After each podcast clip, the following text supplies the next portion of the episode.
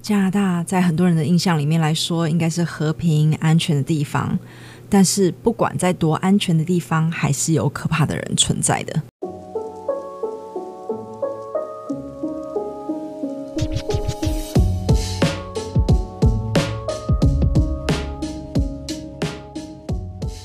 嗨，欢迎来到案件成瘾 Case Addict，我是 Jan。在案件开始之前，温馨提醒，我们会讲到一些血腥暴力和其他令人不适的内容。如果你对这些内容可能会感到不适，或者是心理上受到影响，请你自行斟酌是否继续收听。今天我们要来讲一个令我印象深刻的案件，发生在离加拿大温哥华市开车不远的另外一个城市，叫做 Abbotsford。这是一个很美的城市，我还特别查了一下 a b s f o r d 有名的东西是什么。Google 居然跟我讲说，第一个当然田园风景和飞行表演，这两个我都觉得还蛮有道理。第三个特点居然是因为便宜的油价，这算是能够出名的事吗？我看到直接笑出来。但是据我所知 a b s f o r d 还有一个非常有名的庆典，Google 居然没有提到，就是他们每一年的 Tulip Festival。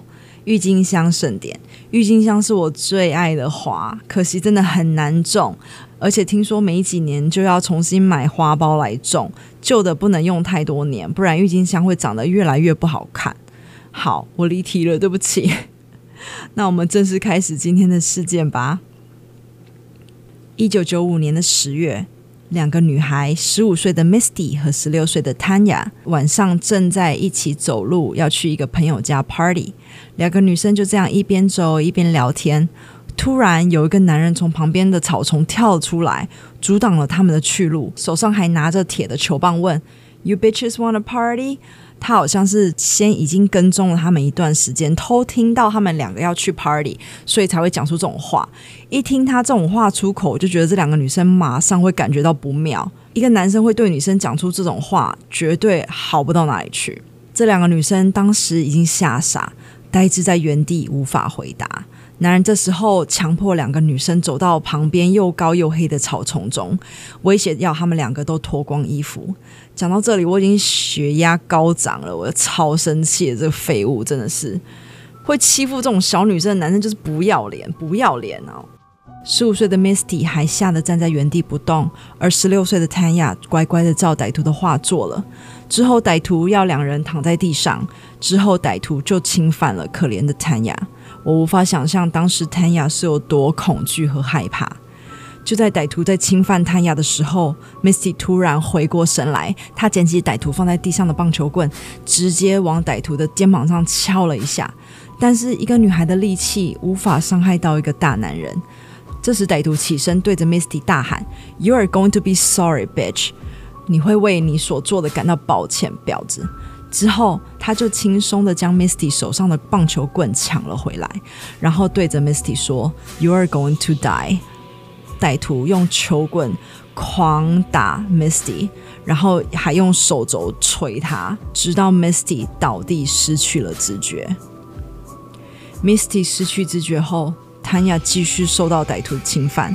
之后也遭到球棒的击打，直到汤雅也失去了意识之后，我觉得这时歹徒为了销毁自己侵犯汤雅的证据，将汤雅像无用的垃圾一样丢进附近的河中。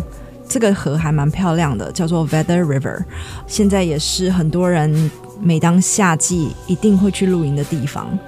可怜的汤雅就这样被丢弃在这个河里。不知过了多久，Misty 突然醒来，她并没有死，他还是在同一个草丛中，他没有被移动过。Misty 全身都是血，而且不知所措，而且我觉得他这个时候整个人非常的 confused，但他还是有一点力气站了起来，看了一下附近，朋友汤雅不知去向。Misty 这时只想要回家，然后躺下，将这一切都当做没发生过。Misty 当时才十五岁，应该是吓到，就是很想回家，然后可能不知道要怎么办。幸运的是，Tanya 和 Misty 被攻击的地方其实离当地的大医院不远。Misty 就这样迷迷糊糊的走到了 Abbotsford 的医院急诊室前面，被几个人看到之后带进医院，终于受到了应有的照顾。后来 Misty 才跟医院的护士和医生讲起，在他和朋友身上发生的事。Misty 的伤势非常的严重，她的手背和好几根手指都断掉，头骨也裂掉之外，还有一个被形容跟拳头一样大的凹陷，是由于铁棒造成的。医生事后说，Misty 全身受到了多次铁棒、全雷打一样力道的重击。主事者应该是觉得 Misty 死定了，才会把她留在现场。听到这里，你有没有觉得 这个汗毛竖起来？太可怕了！头被球棒直接打到凹陷，然后有铁棒的痕迹耶！啊，我觉得大家要来深呼吸，冷静一下，至少我需要。一位在医院工作的员工，应该不是医生或护士，可能就是其他工作的员工。想到犯人可能还在附近，他马上跑到外面去查看，能不能找到这个犯人，但是完全没有找到可疑的人士。他也蛮大胆哈，不知道是一个人还是有找几个同伴一起。不管怎么样，直接冲出去也很危险。还好他没有找到人，不然他们也有可能会受到攻击。隔天早上，谭雅的身躯被发现脸朝下漂浮在 Vedder 河中。经过解剖调查后，调查员说，虽然谭雅身体受到多处的击打和侵犯，但是谭雅最后的死因居然是溺毙。也就是说，谭雅在被丢进河中的当时，他并没有死亡，他是被丢进河里之后才被溺死的。我觉得溺死应该是死亡的原因当中数一数二痛苦的，真的好可怜。好可怜，两个女孩都受尽了虐待。这个人真的是，呃，我无话可说。那这个王八蛋到底是谁呢？我们快要讲到他了，再等一下下哈。在这之后，警方当然开始着手调查此事，他们也请了鉴识画家。请 Misty 尽量的描述出凶手的样貌。鉴识专家当时有提到，因为 Misty 的伤势很严重，他们其实当时并不确定 Misty 能不能准确的描述出凶手的样貌，但是他们还是尽量的将 Misty 所提供的线索给画描出来。Misty 提供凶手的长相是这样的：约三十出头的白人男性，稍微是瘦脸的。头发没有很多，但是非常的乱，有留小胡子，额头稍微宽敞。有了这个初步的画像之后，警方开始称之这个人为 The Abbotsford Killer。到现在，大家都还是叫称这位犯人为 The Abbotsford Killer。警方还在想要不要将这个画像拿给电视台播放的时候，一通电话改变了情势。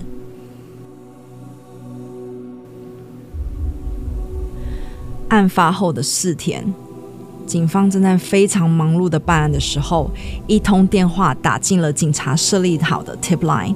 tip line 应该就是大家都听过，就是一个呃为了一个 case 专门设定给知情或者是有线索的人打的电话，就是专线，可以匿名的告密，就不会危害到自己。那有一位男性打进了这个 tip line，办案的警察接起来之后，这个男人声称。当时是自己帮忙 Misty 到了医院的，但是 Misty 和他的目击者都说，当初 Misty 是一个人走到医院急诊室的，并没有人陪同，所以警察就开始起了疑心，想请这个人说出自己是谁，但是这个人并没有说什么就挂了电话。而因为这件事情重大，Abbotsford 总共调派了二十二位员警来帮忙调查这个案子。而 Tanya 的丧礼就举办在事发的一个礼拜后。当时有许多不认识 Tanya 的人，也因为惋惜这个生命，一起前来参加，为这个女孩守灵。And you know what？其实事后发现，当时凶手也参加了这个丧礼，只是当时还没有人知道凶手就是他。同一时间，在城市的另一端的 Misty 终于知道了自己好朋友 Tanya 的命运。他完全无法相信，当初自己看到 Tanya 没有在自己身旁的时候，是因为 Tanya 已经遭受不测。又过了一两天，又有一通电话打进 Tip Line。这次，这个人说道：“我就是凶手。”他指的是 Tanya 的右乳头很好吃。其实谭亚的右胸部被有被咬过的痕迹，但是这个讯息警方完全没有对外公布，所以刑警一听到就知道自己绝对是在和凶手说话。之后，凶手又陆续的打了好几通电话来呛警方无用。其中一通电话，他对警方说：“你们办案还真是仔细啊，但是你觉得我有笨到会留下指纹吗？”然后就挂断了。说真的，这个凶手蛮聪明的，虽然我真的不想说他聪明哈，但他每通电话都讲几句就挂了，因为他当时知道当时的电话一定会被定位，而当时的定位系统需要几分钟的对话才能够定位成功。毕竟当时是一九九五年嘛，过了二十分钟之后，这个人又打了进来，然后又呛接线员说：“你们是不是很难找到凶手啊？”接线员问他说：“嗯，你有要提供警方任何线索吗？”凶手回答说：“No, I'm the one，我就是凶手。我再给你们机会来找我，我会到处走动，找我下一个目标。”然后接线员想问他更多的细节，但他都不回答。问名字也一样没有得到回应，这个自大男真的是根本是疯子，听得出来我有多气吗？我真的觉得这些欺负小女孩手足无措的真的是有够，真的是呃。但这通电话稍微有讲的久一点，我觉得接线员也很聪明，尽量拖，所以拖到警方有定位到他其实在一个电话亭打的电话，但是当警方到达的时候，这个凶手已经不知去向了。事后，警方有发现，其实当时凶手就在旁边的餐厅偷偷看着警方。这个电话又过了一个月之后，凶手又打到警方的 tip line，对警方说了很多不是不是凶手不会知道的整个犯案过程。警方将其中一个录音给 Misty 听，Misty 确定这个就是伤害他和 Tanya 的凶手的声音。警方终于决定将他们目前最有力的证据释放出来给大众，希望大众能够帮忙提供更多的线索。于是，他们让 Abbotsford 和附近城市的电视台都播放了这个犯人打来的 tip line 其中一段声音，希望有人听得出来这个声音是谁。但是在九零年代录音的设备真的是很不好，很多杂音，我听了我真的有点，如果没有字幕，我还真的有点听不出他到底在说什么。如果不是真的很熟的人，或听好几次，或者是很仔细听的人，真的很难辨认是谁。我觉得，我现在就播一小段给大家听，只是让你们听看到 当时的呃杂音是有多混乱。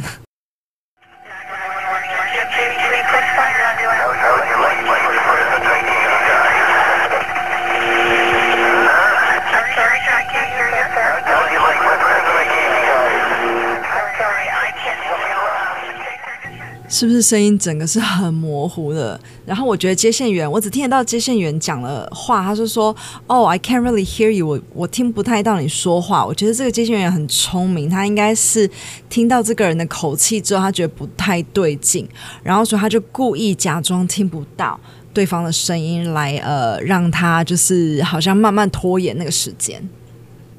但是在这个声音被各大电视台播放之后。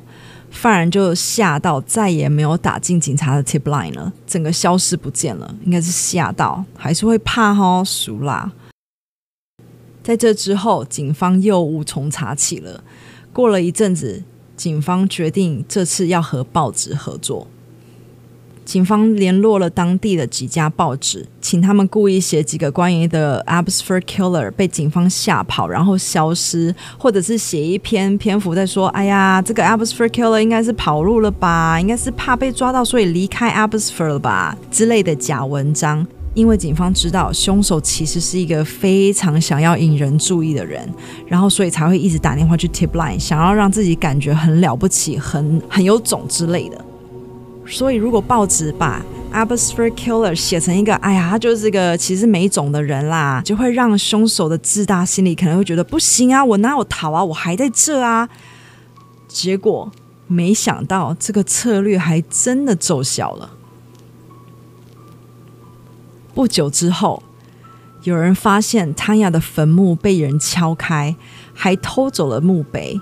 之后，犯人打电话去一家当地的电台节目，自称是自己干了那些事，还请他们去查电台的停车场里面的车。电电台的人当然就是马上去查了嘛，就发现汤亚的墓碑真的被放在其中一个车子的引擎盖上面，上面还被笔写了说：“She was not the first，她不是第一个；She won't be the last，她不会是最后一个。I'm still looking，我还在寻找。You won't find me，你找不到我的。One day, Misty，总有一天，Misty。最后还圈起谭雅的照片的肩膀下面，然后写道 Yummy tit，好吃的胸部。什么鸟变态，气死人了！我真的不懂他到底要干嘛哎，到底是想被抓还是怎样？他是觉得自己比警察聪明，所以不用怕。而且当时真的都好像没有摄影机之类的东西，什么都没抓到，我真的觉得有点废。还好现代科技真的是让犯人无所遁形，摄影机真的有时候真的非常的重要。在电台事件发生了之后，过了几天，有一个女生在家里跟这个案件完全没有关系的女女人，在家里正在读书之类的，突然有东西直接飞破了她家的窗户，然后直接打进她家客厅，她就吓到嘛，想说看一下到底是，她当然是要找到底是什么东西飞进她家。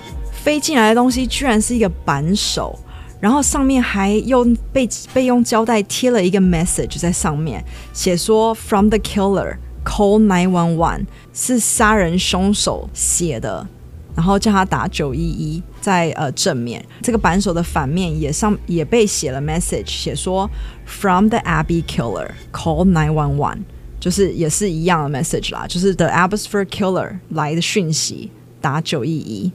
是不是很变态无聊？当然，这个女人马上打了电话给警方，警方来查了之后，他们在这个胶带上面找到了一个指纹。这个指纹好像很故意的弄上去的，就是整个是很 perfect 到感觉就是故意要让警方知道这个指纹。这个手板上还贴了一封蓝色的信，上面是有点像那种以前那个年代，就是报纸不同的字样剪下来的那种信件，就是我们以前在电影上常看到那种犯人写来的那种莫名的信。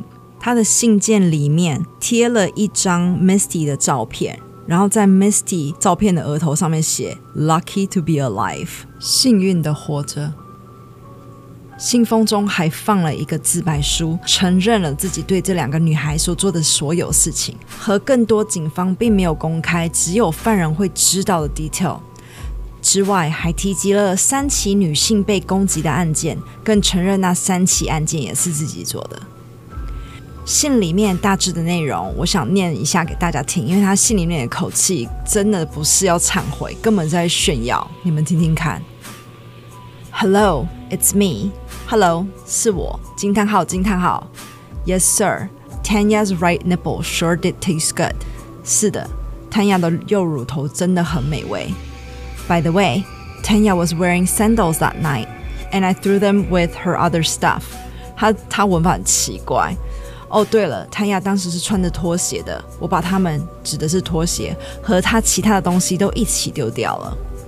接下来的信是讲述那三起对女性攻击事件的种种。第一件事是一位十二岁的少女被他上下其手，但是这个女孩很努力地跑走了。第二个受害人是被他从后脑勺敲昏。第三个受害人是在医院附近倒地不起，身上有致命的伤害。这个受害者的背包还有他的两百块钱都被发现在附近的房子的屋顶上。这些案件没有人知道，所有都被写在这个信上了。之后，警方也查证信上的内容和事实比对后，确定了真的信上所说的三起攻击，也同样是这个凶手的犯行。此外，凶手又在信封里面放了三个新闻的简报，不知道为什么要放这三个案件的简报，是不是想混淆视听，还是说他也想承认这三起也是他做的？三起都是对女性的攻击的案件。第一位是在温哥华市区里面的性工作者，第二位是一位刚下公车的女性。而第三位是在办公室里面被攻击，三位女性都在不同的城市，但是都离温哥华开车不到半小时的距离，而且都是在呃一九八九年时被刀刺杀而去世的。信的最后写道：“Bye guys, this is the last you hear from me. Till the next time. Good luck. Bye，大家，这是你最后一次会收到我的讯息，直到下次。祝好运哦！”惊叹号！惊叹号！惊叹号！惊叹号！四个惊叹号！哎，是不是超轻佻、很嚣张？还有信里面提到的下一次，我觉得他说的就是下一次有被害人的时候，他还会再出现的意思。这个时候，警察明明手上有很多个证据，但却无从下手，因为就算有指纹在加拿大，除非你有案底，不然指纹一样是查不到是谁。在这个情况下，警方只好再试出他们手上最有力的证据，那就是犯人的声音。他们终于跟各大新闻台再次合作，又再试出更大一段犯人的声音档给所有人听，希望有更多的人可以帮忙认出这个声音到底是属于谁。而市政府更悬赏了加币一万元，相当于当年的台币二十五万元，吸引人们的注意。而这次，终于有了惊人的结果。一名名为 Don 的男性打进了 Tip Line，声称自己认为在新闻上听到的这个声音非常像自己的哥哥 Terry。而另一位女性也在大约同一个时间打进了 Tip Line，说这个录音的口气非常像自己的儿子 Terry Driver。而有了这些线索之后，警方当然马上约谈 Terry，取得了他的 DNA、指纹还有齿痕。鉴定比对后，终于确定 Terry Driver 就是杀害 Tanya 和重伤 Misty 的凶手。Terry Driver 一九六五年出生，儿童时期的资料我其实一点也找不到，只知道他成人之后当过童子军的领队。作案的时候，他正为一间 printing 公司做事情。事发时，Terry 三十一岁，已经结婚了，并且有两个孩子。Terry 的爸爸是一位温哥华的前警察，也因为这个原因，Terry 对警察的无线电有着收听的爱好。他犯案后一直有用无线电监听着警方对他打进了 Tip Line 之后的所有的反应，也可能用这个来监听警察的行踪。而且他常常都是带着两个孩子一起在车上看着警察在路上办案。但是谁会怀疑一个带着两个小孩子的父亲呢？所以他一直没有被警方或任何其他人怀疑是凶手。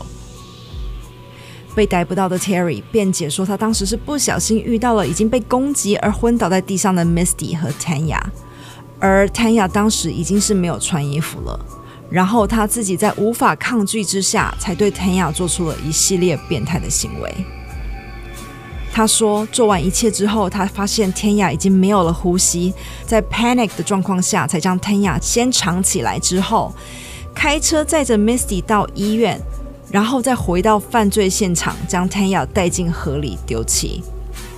这完全是不合逻辑，而且和实证完全的不符。第一，Misty 被人目睹是自己走到医院的，而且 Terry 在犯案之后还继续的隔空威胁 Misty 的生命。表示他根本就没有想要救 Misty 的意思，而且记得在扳手上写着“总有一天 Misty” 的字样吗？根本就一直在威胁他。事后还嚣张的不停打电话给警方叫嚣。Terry 在犯案的两个礼拜后的有一天和弟弟吵架，生气之下告诉了自己的妹妹，原来他还有妹妹，说自己去 Tanya 的丧礼，并且说：“你不要惹我，你不再认识我，而且你不知道我能做出什么事情来。” Terry Driver 对着警察手上的证据，他的律师觉得，如果面对陪审团，他绝对会得不到一点点的同情，所以决定直接面对法官，让法官一个人来判决 Terry 的罪行，并且以 Terry 被抓之后所被诊断出的 Tourette Syndrome。妥瑞症、ADHD、注意力缺陷、多动症和 OCD 强迫症，来解释当时他是在无法控制自己的情况下才犯下如此的大错。